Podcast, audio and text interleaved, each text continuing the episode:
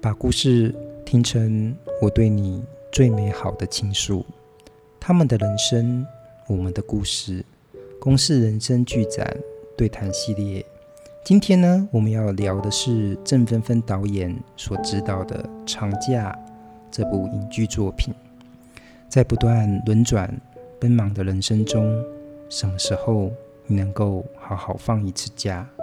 放了假，你又真能放下一切，无忧无虑吗？今天呢，我们一样邀请到吴太任导演陪我们一起聊聊《长假》。舞蹈，Hello，各位听众朋友，大家好。嗯，舞蹈，你对这部片《长假》这部片最直接的感觉是？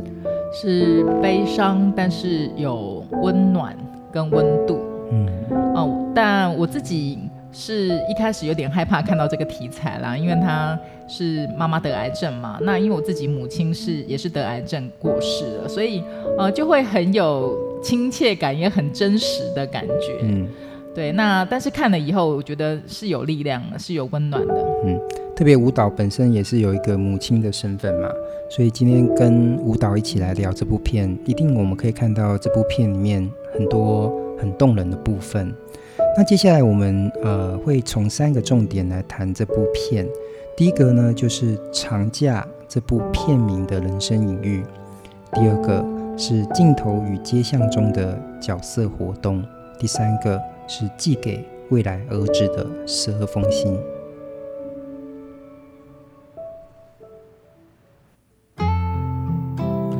欢迎来到听见你的好。让一首诗、一个故事、一场电影，也能听懂你的生活。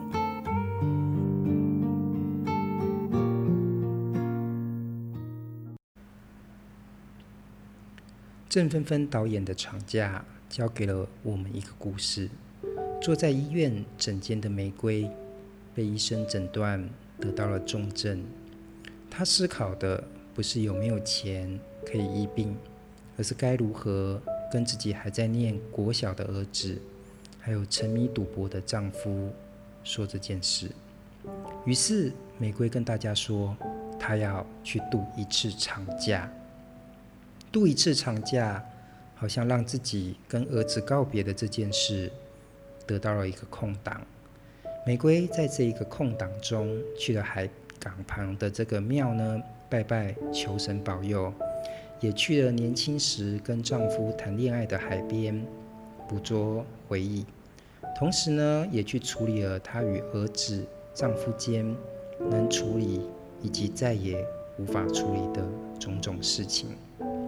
其实看完这个故事呢，第一个让我们反复咀嚼的呢，我觉得就是第一个“长假”这个片名的人生隐喻。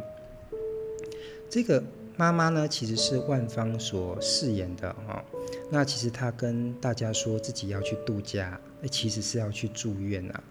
唯有对神明在面神明的面前的时候，她其实才能够坦白说出自己的现实的状况与愿望。所以在这个隐喻哦，在面对儿子的时候，还有面对儿子吵着要带自己出，吵着说为什么没有把我带出去的时候，其实也非常痛苦的在冲撞这个隐喻。对这个妈妈而言，所以其实会让人家感到，就是说，有时候我们换了一个说法，用了一个隐喻，其实那整也可能只是一个言辞而已，都充满着很多脆弱跟无奈哈。我自己在看这个剧的时候，一直在想，为什么这个导演要让这个女主角这个妈妈不真实的跟她的先生跟孩子说出她的病情？那呃，我一开始其实是很不认不能认同这个做法，我真的觉得说，这个是在呃某种浪漫的感觉。但是我觉得主要还是因为就是儿子是念国小，因为有时候就是孩子还小，我觉得母亲可能也没办法，就是我觉得生死是一个很重要的呃功课，或许小孩子还没有办法。理解这一件事情，做好这样子是、嗯、对。然后后来我就在想，哎，我觉得，嗯，他一一来是，哎，他真的要讲的话，他要怎么跟他的孩子讲？那也许真的是讲跟孩子去讲是度一个长假，我觉得是一个呃最能够被接受的一个状况。然后另外一个是，诶，那话为什么也不对自己的老公说呢？那我就想说，其实她以她老公的这种状态，嗜赌成性，然后嗯，对家里有很多的算是忽略吧，或者是逃避啦。那她的这个病情本身，对于她的老公。是否有办法改变？我想可能也很有限。我其实我觉得，呃，可以看到这个妈妈哦，她的伟大，就是说，其实就是看到自己的丈夫再怎么不成才，或是自己的小孩还这么的小，她还是愿意把让自己像一个雨伞一样去支撑这件事情。所以换一个说法，对他们而言，可能。我在想，他到这一刻还想要去保护保护他们。对，所以呃，后来我就是会觉得说，哎，整个看完了以后，呃，我觉得这个疑问我就放下了。我就觉得，哎，其实真的是一个非常温柔的一个，嗯，一个妈妈的温柔，嗯，对，然后一个很台的妈妈，但是她很温柔的去面对她的她家庭的真实，但是给予她能够。给予的守护到最后一个时间点，嗯，那真的是一个很很内在很柔软的人可以感受，可以去创作出来的一个故事啦。嗯、我就是我觉得最后我是感觉到那个温温暖的。嗯，我觉得导演刚刚讲到很台这件事情，就是很台的妈妈，这也是蛮有趣的话题。因为大家就是如果你有看这部片的时候，你就知道啊，这个。呃，演妈妈就是玫瑰的演员，呃，居然就是那个歌手万芳啊。哦，对呀、啊，嗯、我觉得他还蛮惊艳的演技耶。就是因为大家大家平常比较是呃看在看到他那个歌唱的表现，歌曲的表现，因为我印象中他有一个称号哎。她的称号就是那个呃，好像是连续剧的片头曲女王，就好像不知道几百部还是多少部片头都是他。他歌唱的。所以讲到很台的时候，我想到我曾经就是看过一个演唱会，就是他跟这个伍佰伍佰合唱，啊，那次他就是 非常台式的一种感觉。不过我觉得这边也讲到一件事情，什么是台湾的妈妈？就是说，台湾的妈妈或许是不是更坚毅啊，或者说更有一些其他的表现这样子？哦，她的这个很任劳任怨、啊，很努力、很勤奋的那个部分，我觉得是呃很很多我们可以知道，就很像是你的什么可能同学的妈妈，或者是某个亲戚，可能就是这种典型的女性这样。对，然后。呃，但是我觉得他让我觉得，呃，这个角色会让你很喜欢的一个原因是，呃，你会感受到说他有那个比较，很就是那种有一个很很好像他是他是也是一样一个比较轻盈的，他的他也许那个他现实的状态其实是比较沉重的，因为毕竟如果你有个赌赌鬼的丈夫的话，但是导演用一种比较轻松的一个方式让这个。是这个妈妈，她其实是一个比较接纳的状态。譬如说，像她最后就是把那个摊贩从她老公一直丢着不管的摊贩，把他拉到赌博旁边，她赌博方便她赌博可以同时照顾的这个状态。就是我觉得她最后其实是接纳这一些状态，嗯，然后就是，然后就是把这个。我觉得也是他自己心中的一个对自己的和解啦。嗯，我觉得刚刚导演也聊到，就是说推那个，因为他们主要的生计就是做那个鸡蛋糕，那就是说有在这个推摊贩车到那个公园。其实刚好可以谈那个第二点哈，第二点就是这个镜头与街巷中的角色活动，因为我觉得在看这部片子的时候，就空间就是背景空间来说。它有一些很精彩的部分，第一个就是那种庙会空间，或是海边的空间。因为我个人是很喜欢海的，所以看到海就自动会加分，就会去认同。不过其实我也看到另外一个很有趣的，就是在呃这个镜头在调度上面哈、有拍出了一个台北街巷的感觉。就是整部片哈、在这个接近尾声，就是五分之四的那个地方的时候，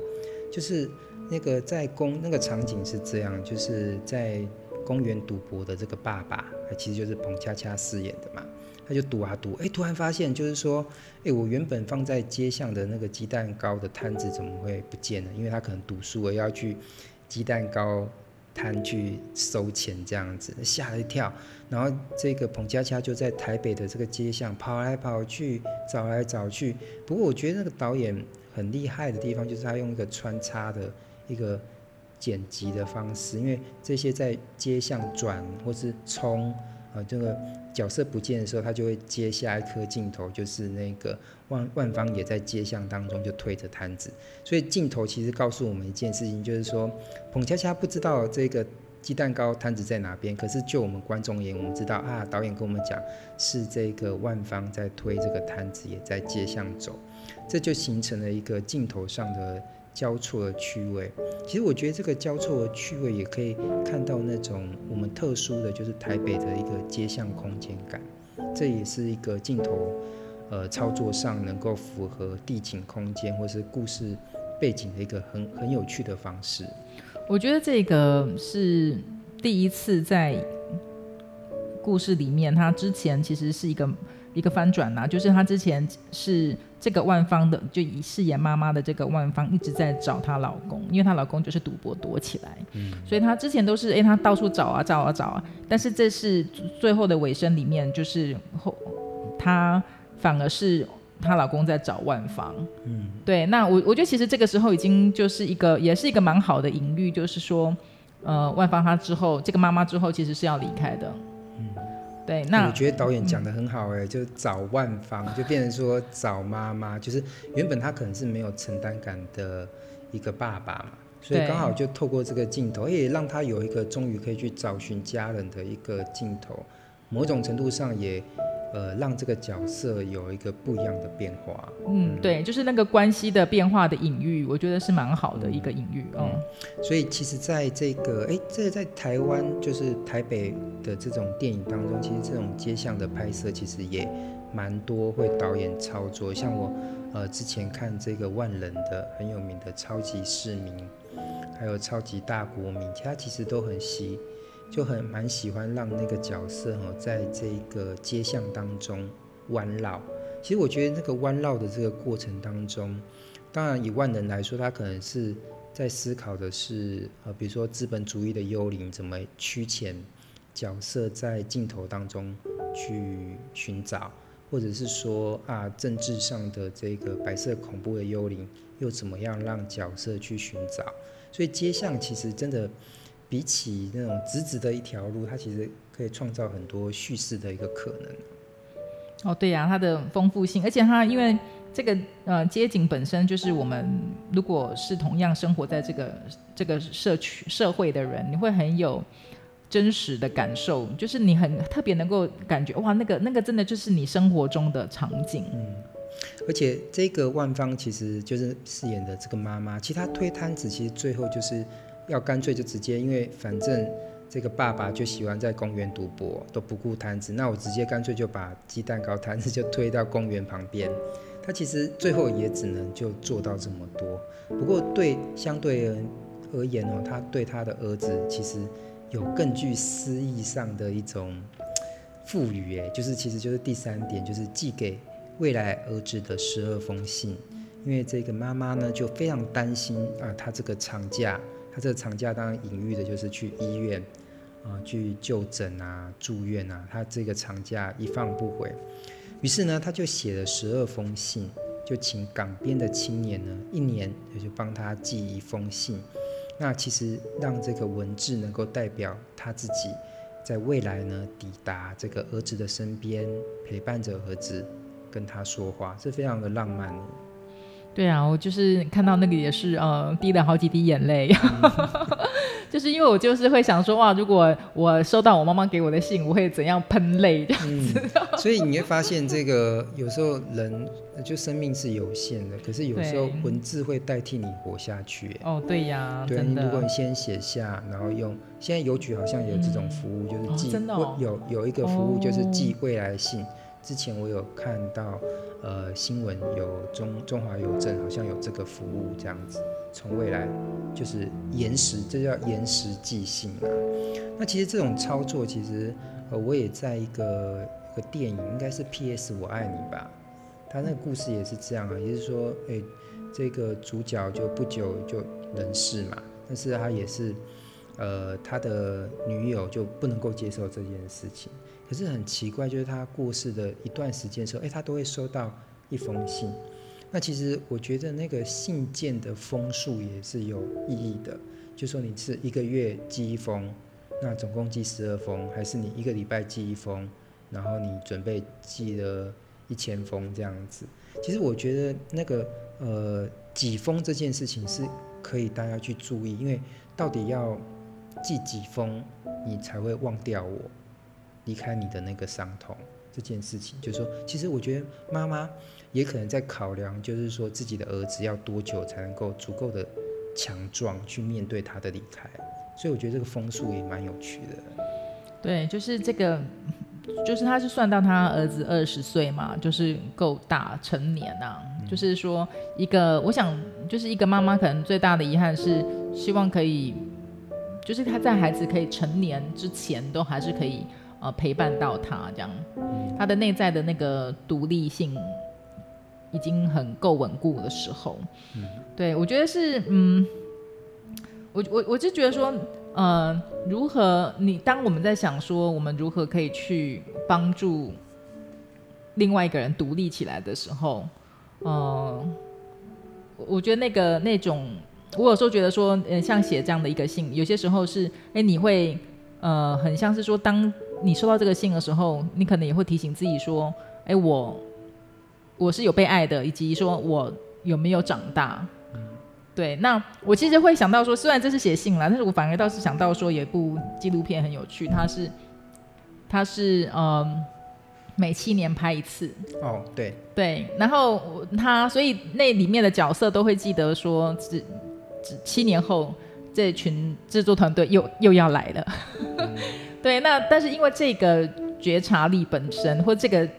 知道本身，会让他们更有更醒觉的在自己的生活。他们想要七年后被拍的时候是什么样？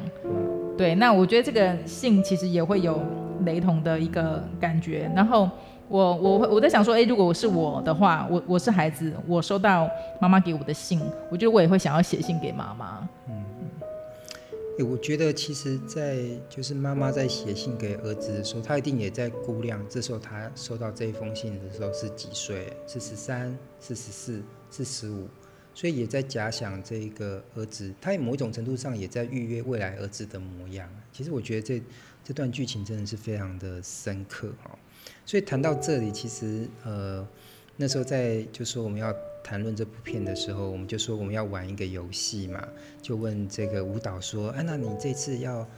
呃针对这个长假的这个塔罗牌，你要算什么？”那舞蹈是说：“我就是要很想要很好奇，这个小妈妈哎，小儿子在妈妈过世之后，他可以好好长大吗？”嗯。那你算出来到底是什么？我好想想知道。我算一算，就抽出了一张牌哦，就是这个母亲这张牌，就是塔罗牌当中的第三号牌，就是皇后。我觉得这，而且这个牌出来的时候是逆位的，逆位。什么叫逆位啊？逆位就是抽出来的时候是反的。哦，了解。那就是反过来，就是你现在看到的这个皇后的这个样子，它是反着出来的。嗯，那我觉得我看到这个牌的时候，我真的觉得意味深长哎，因为在那个电影的，就是长假的最后嘛，那一颗镜头是，呃，这个小儿子他就养，因为他也到那个。树林当中去找虫子，抓虫，嗯，对，然后抓虫其实是跟他妈妈之间的一个秘密的协定啊。然后这时候他就仰头一看，其实这这部片就几乎就是结束了。嗯，对。而这仰头一看，不就刚好是这个皇后的逆位吗？在天上的这个妈妈，因为大家都知道，很明显，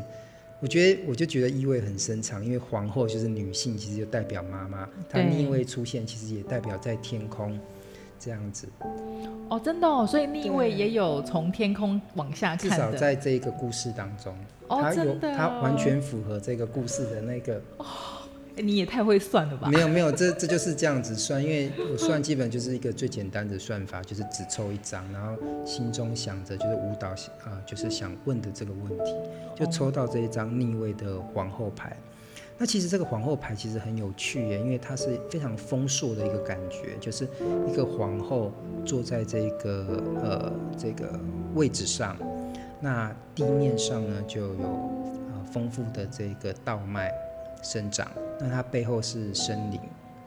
哦，然后其实就感感觉出来，它就是一个大地女神的这个隐喻嘛。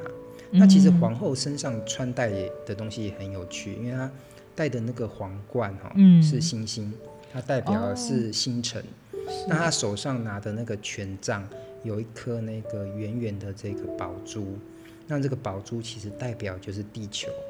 所以它是这个大地之母是有一个强烈的一个呃时间跟空间的一个升值的一个欲望，它也体现在他穿的这个衣服上。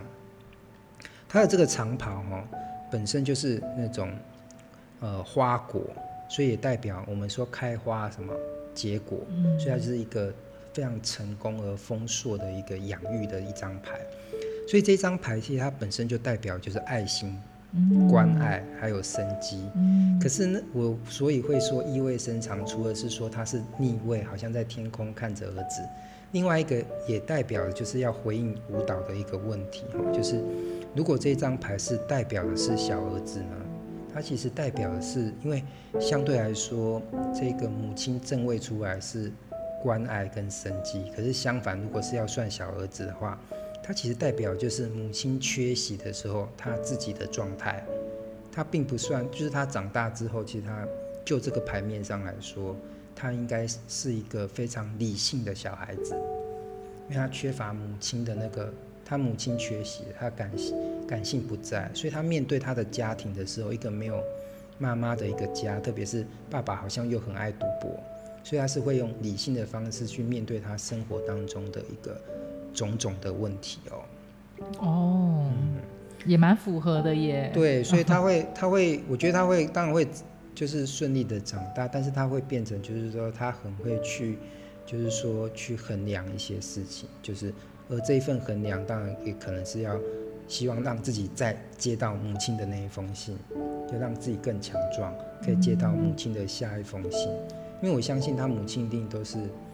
期待他能够好好长大嘛，所以他也接到了母亲的这个关爱，让自己变成一个很理性的一个。因为其实我觉得，呃，在社会当中，单亲家庭都不容易。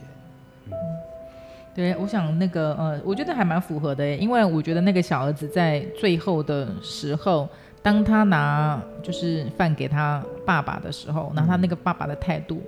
我觉得那个时候那个小儿子就已经展现出某种理性的成熟在那个角色里。嗯嗯、因为那个饰演那个爸爸嘛，他就踢，他就也不能够接受这件事情，其实他也不能接受长假的这一份隐喻。或者他背后代表的那一个不想让你受伤的讯息，所以其实我觉得这时候好像父子已经开始有点逆位了，孩子好像已经在这件事情上要准备长大，但是这个爸爸好像可能就只能在这个家的这个角落当中就是哀伤。对，所以，我们今天就谈的就是《长假》这部这部片哈。那其实我就会想到，就是其实我们道家就会说，生为劳顿，死为休息哈。或许呃，妈妈也找到属于她自己的休息，也某一种程度上透过这个信件来表达她永恒的爱。那今天谢谢舞蹈，我们来聊这部片。谢谢。嗯，OK，拜拜。拜拜。